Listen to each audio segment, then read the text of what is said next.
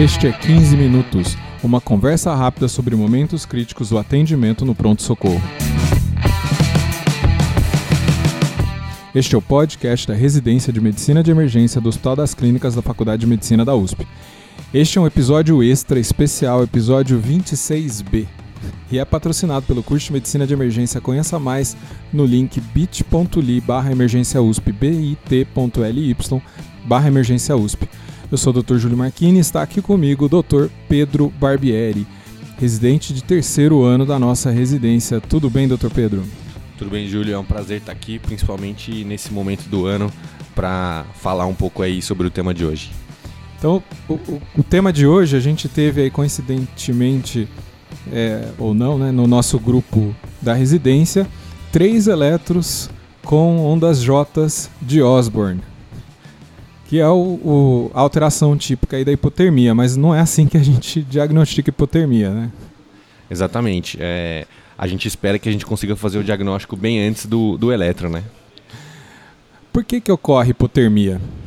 Bom, Júlio, a gente tem que pensar que, de maneira geral, a hipotermia, né, por definição aí, é quando a temperatura central do corpo está abaixo de 35 graus. Então, ela pode acontecer basicamente por um desbalanço entre a produção de calor é, do paciente e a perda de, de calor para o ambiente. Né?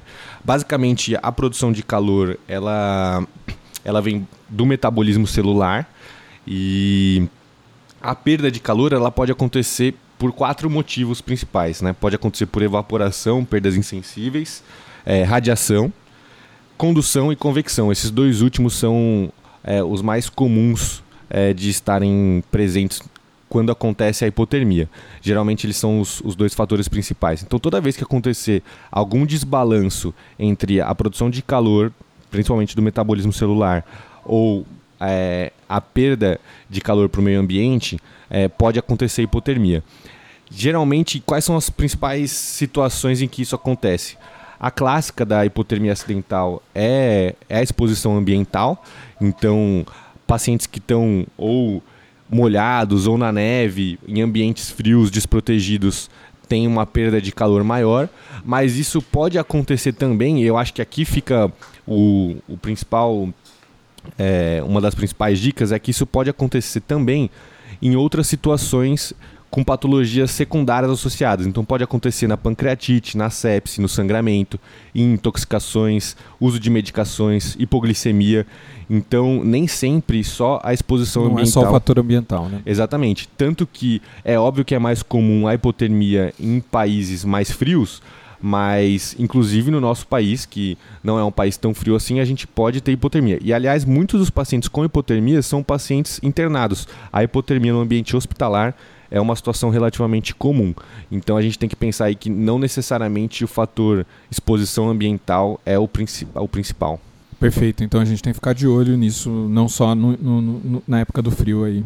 Mas é um dos jeitos que os pacientes se apresentam, né? São trazidos com exposição ambiental. Sim, tanto que esses três casos que a gente teve agora, coincident... não coincidentemente, são na época do, dos dias mais frios do ano. Né? Fora a temperatura, como, como o paciente se apresenta?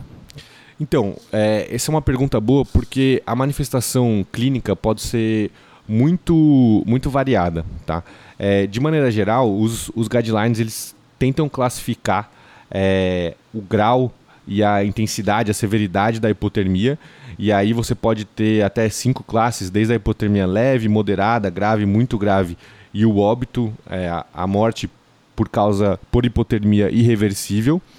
E as, só que não é bom a gente se prender às classificações, entendeu? Teori você, existem alguns guidelines que fazem essa classificação é, baseada num número, ou seja, por exemplo, abaixo de 32 graus é hipotermia é, moderada, por exemplo.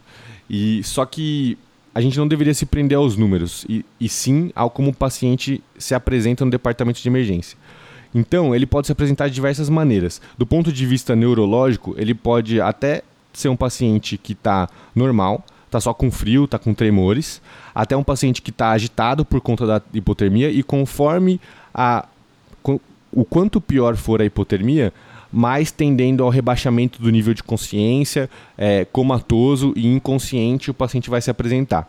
Além disso, do ponto de vista cardiovascular, pode acontecer diversas situações, geralmente nos estádios de hipotermia mais leve, o paciente no começo tem até um pouco de taquicardia e aumento da pressão por conta da vasoconstrição periférica, mas conforme vai piorando o grau de hipotermia, o paciente evolui com bradicardia e choque. E do ponto de vista respiratório, a mesma coisa. É, o paciente no começo pode até estar tá um pouco mais taquipneico, é, mas conforme, conforme vai piorando da, da hipotermia, vai ocorrendo depressão respiratória. Então a, a manifestação clínica ela é muito, muito é, diversa. Só a gente tem que ter em mente que quanto pior a hipotermia, pior vai ser o comprometimento do paciente. O que é comum de todo mundo é a temperatura abaixo de 35 graus. E eu acho que aí vale o principal ponto é que algumas dicas assim Primeiro, o jeito adequado de medir a temperatura, principalmente no, numa, num contexto em que a gente está pensando em hipotermia, é com um termômetro esofagiano, fica no terço inferior, que é o que mais vai se aproximar à temperatura central. A maioria dos, dos termômetros é, comuns chega só até 34 graus, então a gente nem consegue identificar pacientes é, com hipotermia grave, abaixo de 34, fica até difícil se não estiver usando um termômetro específico. E a mensuração da temperatura é importante não só para o diagnóstico, mas também para avaliar as medidas de aquecimento e a terapêutica. Então, a gente deve se atentar a isso aí. Perfeito, já está entrando aí um pouquinho na, na, na terapia, né? É... Tá bom, mas esse paciente chegou tudo bem que a gente vai fazendo as coisas simultaneamente, mas é, me fala um pouquinho de exame. O que, que eu vou pedir para esse paciente? Eletro? Então, é, cara, como todo, todo paciente é, grave ou potencialmente grave, a gente vai com, com, começar a abordagem é, pelo, pelo ABCDE, né? E, enfim, isso é para todo paciente grave, ABCDE, monitorização, oxigênio, V, enfim, sala de emergência. É, mas existem algumas, existem algumas particularidades é, na avaliação desse paciente.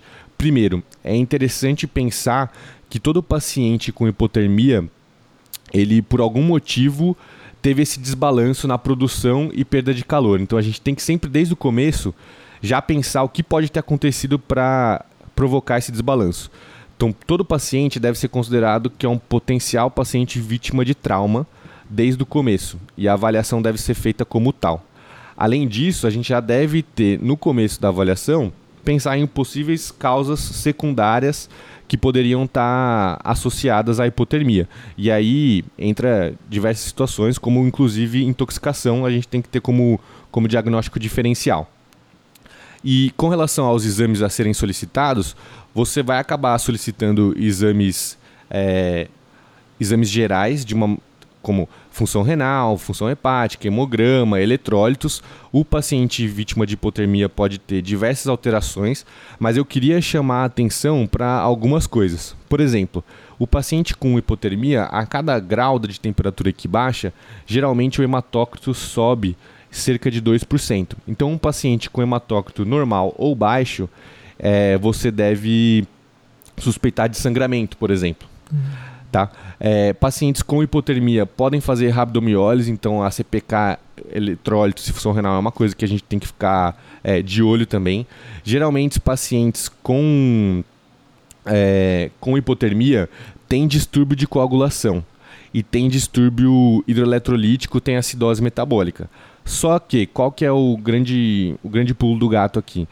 A maioria dos exames de gasometria são feitos a 37 graus, então o sangue ele é a, a amostra é elevada a 37 graus, então no exame o exame pode vir normal apesar de estar alterado, e o mesmo serve para coagulopatia. Geralmente o paciente com hipotermia, ele tem coagulopatia, só que como os exames, a maioria das vezes, são feitos a 37 graus, isso não se apresenta é, é, no resultado do exame. O importante é lembrar que só é o seguinte: qual é o principal tratamento aqui? Se o paciente tiver alguma coagulopatia, é fazer o aquecimento do corpo, é aquecer o paciente e não necessariamente Tratar fazer. a causa base. Exatamente, tratar a causa base. E não necessariamente fazer é, transfusão. A gente vai pedir também por amilase lipase, o paciente pode fazer pancreatite por hipotermia. E os outros exames basicamente vão ser direcionados pensando é, na causa secundária. Então, por exemplo, se eu estou pensando que o paciente talvez teve alguma lesão intracraniana, eu vou pedir uma tomografia de crânio. Vítima de trauma, vou avaliar conforme a necessidade, é, triagem toxicológica e por aí vai. Daí a gente vai ter que individualizar o tratamento. Ô Pedro, tá, então você está diante desse paciente, você já pediu os exames, o que, que você vai pedindo para tratar esse paciente de fato? Bom, é, o principal tratamento é fazer o aquecimento do paciente. Tá? Basicamente, existem três é, diferentes maneiras de você fazer o aquecimento. Você pode fazer o aquecimento externo passivo, aquecimento externo é, ativo e o aquecimento interno. Tá? A gente, como que a gente vai abordar o tratamento? Como que a gente vai decidir sobre a terapêutica? Para os pacientes que tiverem hipotermia leve, a gente pode fazer só o aquecimento só o aquecimento externo passivo. O que, que significa isso? Todo paciente a gente vai tirar ele da exposição, então, por exemplo, vai tirar a roupa molhada, vai tirar a roupa fria, vai tirar do frio, vai tentar colocar num ambiente em que a, a temperatura eh, da sala esteja pelo menos 28 graus. E o aquecimento externo passivo, a gente pode colocar, por exemplo, uma manta térmica, um cobertor, e o paciente, pela produção de energia, como a gente minimizou a perda de energia para o ambiente, o paciente vai conseguir se aquecer. Tá? Para os pacientes que tiverem hipotermia moderada ou grave, ou hipotermia leve, mas refratário a esse tratamento que a gente fez em primeiro lugar, esses pacientes deverão ser internados, e aí a gente precisa partir para métodos de tratamento é, um pouco mais ativos. E isso inclui o aquecimento externo ativo e o aquecimento interno. O que é o aquecimento externo ativo? As principais é, maneiras de fazer o aquecimento externo ativo é, por exemplo, com manta térmica ou com uma fonte de, de radiação. Tá? Qual que é a grande um, um dos detalhes aqui? Só lembrar que quando a gente for aquecer um paciente ativamente, priorizar primeiro aquecer é, o tronco, a região central do corpo. Se a gente começa aquecendo as extremidades, a gente pode acabar provocando uma vasodilatação e o sangue que estava relativamente é, acumulado ali, que está mais acidótico, ele acaba retornando para a circulação e isso pode ser pode trazer malefício para o paciente. Então a gente começa aquecendo a região central.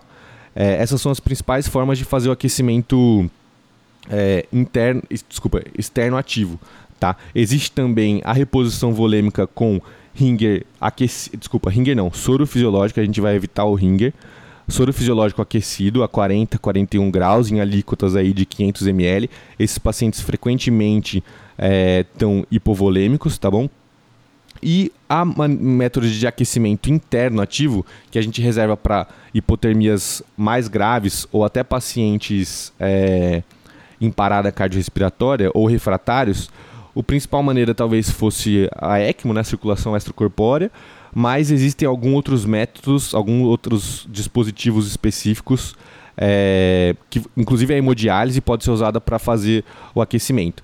E eu esqueci de comentar, mas no aquecimento ativo também existe a irrigação peritoneal que pode ser feita e existe a irrigação é, torácica. Você simplesmente coloca dois drenos de tórax, um mais anterior, outro mais posterior, e faz com que um soro aquecido entre por um dos drenos e seja drenado por outro. A gente só evita fazer isso do lado esquerdo do, do, do, do corpo para tentar evitar o contato com o coração. Os pacientes com hipotermia, inclusive isso é, aconteceu comigo com, com um dos pacientes, eles são muito sensíveis ao balanço do mediastino.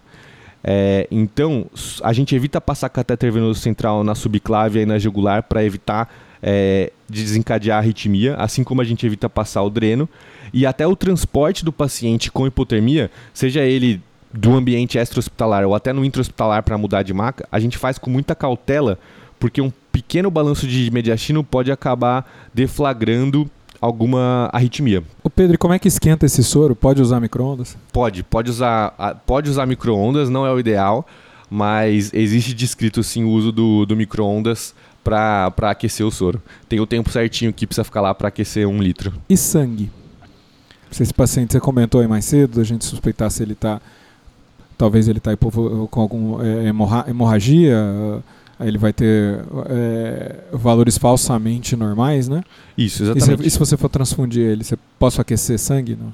Então, essa é uma pergunta é, um pouco mais delicada. Existe sim o aquecimento do sangue também, você pode estar tá, tá fazendo.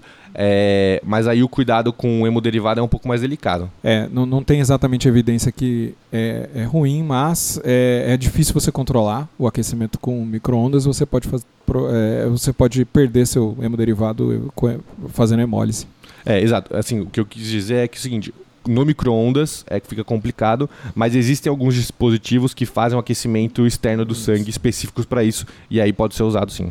Bom, você comentou aí de arritmias. Como é que a gente maneja arritmia na, na hipotermia? Bom, existem algumas, algumas particularidades, né? A regra geral é, você maneja muito parecido com um paciente que não tem hipotermia.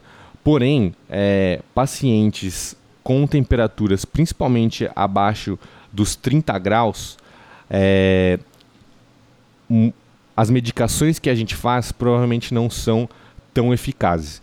Então existe sim algumas particularidades no manejo das arritmias e inclusive no manejo da RCP.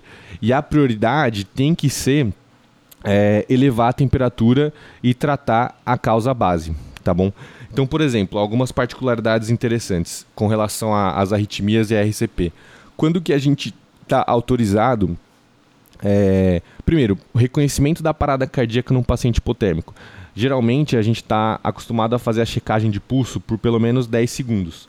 No paciente com hipotermia, a indicação é a gente ficar um minuto, um minuto é, palpando, o pulso. palpando o pulso, exatamente. E o pulso é, central. Isso, isso talvez é sempre, isso é talvez até tema de um outro podcast, mas será é, comparar aí, será que palpar pulso é é, de repente pode ser substituído por ultrassom, mas não vamos falar disso. Né? Exatamente. E entra a dificuldade de palpar pulso num cara, num cara que está hipotérmico e com totalmente vasoconstrito, né? Mas, inclusive, é recomendação dos guidelines americanos e europeu você tentar fazer o uso do eco e do Doppler para auxiliar na identificação de pulso e de atividade cardíaca justamente pela, pela dificuldade, tá? Então a gente vai fazer essa procura por um minuto, tá bom? Por um minuto. É, além disso, você, você, gente, o nosso limiar para fazer para fazer RCP vai ser um pouco diferente. O que eu quero dizer? A hipotermia ela é relativamente protetora para o sistema nervoso central. Então existem relatos na literatura de que pacientes que ficaram mais de no, nove horas sendo reanimados e tiveram alta com bom é, neurológico. Não, quer, não estou querendo dizer que todo paciente vai acontecer isso. Mas a hipotermia tem esse efeito relativamente protetor. Então é até recomendado que até a temperatura do corpo ter atingido pelo menos 30 graus, a gente não cesse os esforços. Quando que a gente não vai reanimar? Quando a gente encontrar um paciente ou que tem o tórax congelado, rígido demais para fazer RCP, ou que tem neve impactada na via aérea, ou tem alguma lesão letal, obviamente identificada, e que não justifica a gente fazer a RCP, entendeu? E inclusive, é, como eu comentei sobre o, efeito é, protetor da, da hipotermia e de desacelerar o metabolismo, tem algumas outras particularidades. Por exemplo, se o paciente tiver com a temperatura do corpo abaixo de 28 graus, vamos supor que você está numa, sei lá, num ambiente pré-hospitalar e é difícil fazer a remoção do paciente com cuidado, você está autorizado fazer 5 minutos de RCP e ficar até 5 minutos sem reanimar. Isso provavelmente não traz danos para o paciente. É óbvio que a, que a evidência por trás disso não é muito robusta, mas é o que a gente tem de indicação hoje nos guidelines europeu e americano. Se tiver abaixo de 20 graus, você pode reanimar por 5 e ficar até 10 minutos sem reanimar. Então é, é muito diferente do paciente sem hipotermia, no qual a gente tenta minimizar o tempo sem compressões. E existem algumas particularidades na administração das medicações também. É, abaixo de 30 graus, é, é, recomendado que não se faça as medicações, então aí entra uma particularidade, não se faça os antiarrítmicos, não se faça as medicações que a gente realmente geralmente utiliza na parada, e entre 30 e 35 graus, a gente dobre o tempo de intervalo é, entre as medicações. Tá? Uma outra particularidade é o seguinte: o choque ele pode ser administrado a qualquer temperatura, mas abaixo de 30 graus ele tem bastante chance de ser ineficaz. Então, se por acaso você estiver diante de uma arritmia refratária, priorizar elevar a temperatura ao invés de ficar tentando é, chocar o paciente várias vezes, entendeu? Perfeito. Então, o nosso paciente é, parado, ótimo essa, essa consideração aí da, desse podcast de hipotermia, precisa ser. Pra, é, não vai ficar nove horas reanimando em todo o caso, mas precisa aquecer ele antes de você considerar parar a reanimação. Exatamente. E lembrar que é, ele pode ter um um prognóstico melhor pelo efeito protetor da, da, hipoter, da, da hipotermia, né? Então, Pedro, tem alguma coisa que você queria acrescentar sobre o assunto em geral? Sim, só para a gente começou o podcast falando sobre o elétrico com as ondas J de Osborne, né? E que é a elevação do ponto J. Eu, eu, eu vou deixar nas notas do show aqui. Beleza. Só para comentar, o, no eletro do paciente com hipotermia, quanto pior a hipotermia, a regra é todos os intervalos irem se alargando. Então, PR, RR, QRS, QT. É, e as ondas, ondas J de Osborne, apesar de serem é, muito classicamente relacionadas à hipotermia, principalmente quando a temperatura está abaixo de 32 graus, é, elas não são patognomônicas de hipotermia, elas podem estar presentes em outras situações, como por exemplo patologias intracranianas. Então sempre, sempre ter isso no diferencial. E só para encerrar, eu acho que é, o ponto principal, gente, os pontos principais a gente já comentou, mas a gente que trabalha na emergência, lembrem sempre da gente pensar nas etiologias, nas causas secundárias e desconfiar quando as coisas não tiverem do jeito que deveriam ser. Por exemplo, paciente que tem uma hipotermia leve e está extremamente rebaixado, eu não esperaria que para aquele grau de hipotermia ele tivesse aquela manifestação clínica. Ou está muito taquicárdico e eu esperaria que ele tivesse mais bradicárdico. Para a gente sempre pensar em diagnósticos diferenciais e não focar só num sinal vital ou alguma outra coisa assim. Excelente, muito obrigado. É, pessoal, esse podcast é oferecimento do curso de Medicina de Emergência da USP, em parceria com a Manula Educação. É, a gente está no curso agora indo para o módulo 5, é o paciente cirúrgico na sala de emergência.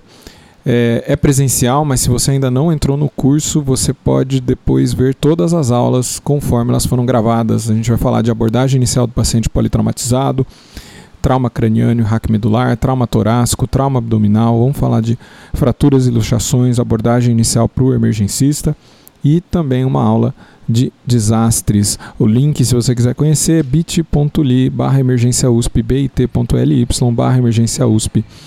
Se você gostou do nosso podcast, por favor, nos avalie é, nas diversas formas que você pode encontrar, seja no iTunes, no Spotify, no Stitcher ou qualquer outro.